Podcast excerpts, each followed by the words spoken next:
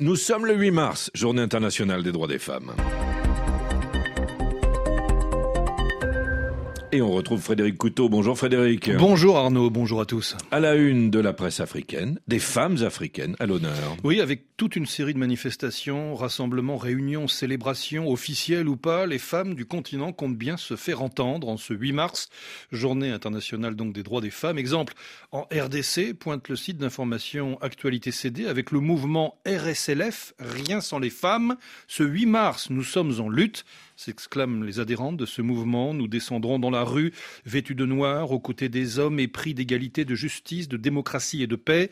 Nous marcherons non pas en silence, mais en faisant un bruit assourdissant, en frappant sur nos casseroles. Nous, nous ferons entendre, car le changement de paradigme ne se produira pas sans la moitié de la population. Les femmes représentent euh, la moitié de la population, certes, et même un peu plus, mais elles sont sous-représentées dans la vie publique. C'est le cas notamment en Côte d'Ivoire. Florence Tano, directrice du genre et de l'équité au ministère de la Femme, de la Famille et de l'Enfant fait les comptes ce matin dans les colonnes du quotidien L'Intelligent. En Côte d'Ivoire, dit-elle, on a seulement 16 femmes maires sur 201, 32 femmes députées sur 250 et 7 femmes au gouvernement. Malgré tout, note encore Florence Tano, d'énormes progrès ont été réalisés en Côte d'Ivoire en matière de droits des femmes, notamment au niveau de la scolarisation euh, des jeunes filles ou encore de l'amélioration du statut de la femme dans le couple. Mais pour ce qui est de la représentativité des femmes dans la vie publique, ça coince encore. Un parti politique doit avoir 30% de femmes sur ses listes de candidats. On est encore loin de ce chiffre. Au Burkina Faso, le site d'information Wakatsera est allé à la rencontre de trois femmes, trois déplacées à Pazani, au nord de Ouagadougou. Oui, trois femmes qui, comme des milliers d'autres au Burkina Faso, ne sont pas à la fête, loin de là, chassées de leur terre, ayant perdu leurs époux, elles survivent en tamisant de la terre pour produire du sable. Nous ne connaissons pas cette fête du 8 mars, affirme l'une d'entre elles.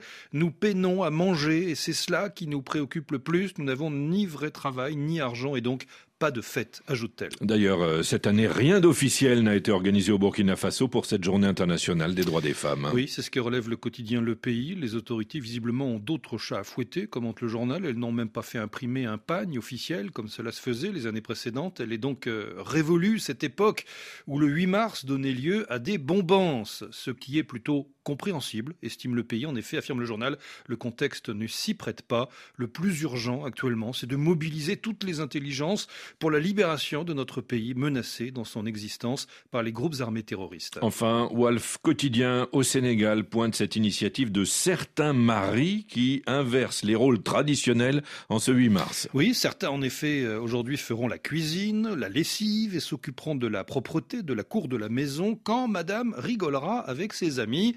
Ce 8 mars est l'occasion pour les hommes de rendre hommage à leurs épouses, relève Wolf Quotidien, en prenant donc leur place, ne serait-ce qu'une journée dans l'année. Tout est dit. Oui, une journée. Merci à vous, Frédéric Couteau. On vous retrouve tout à l'heure, 5h54 à Paris.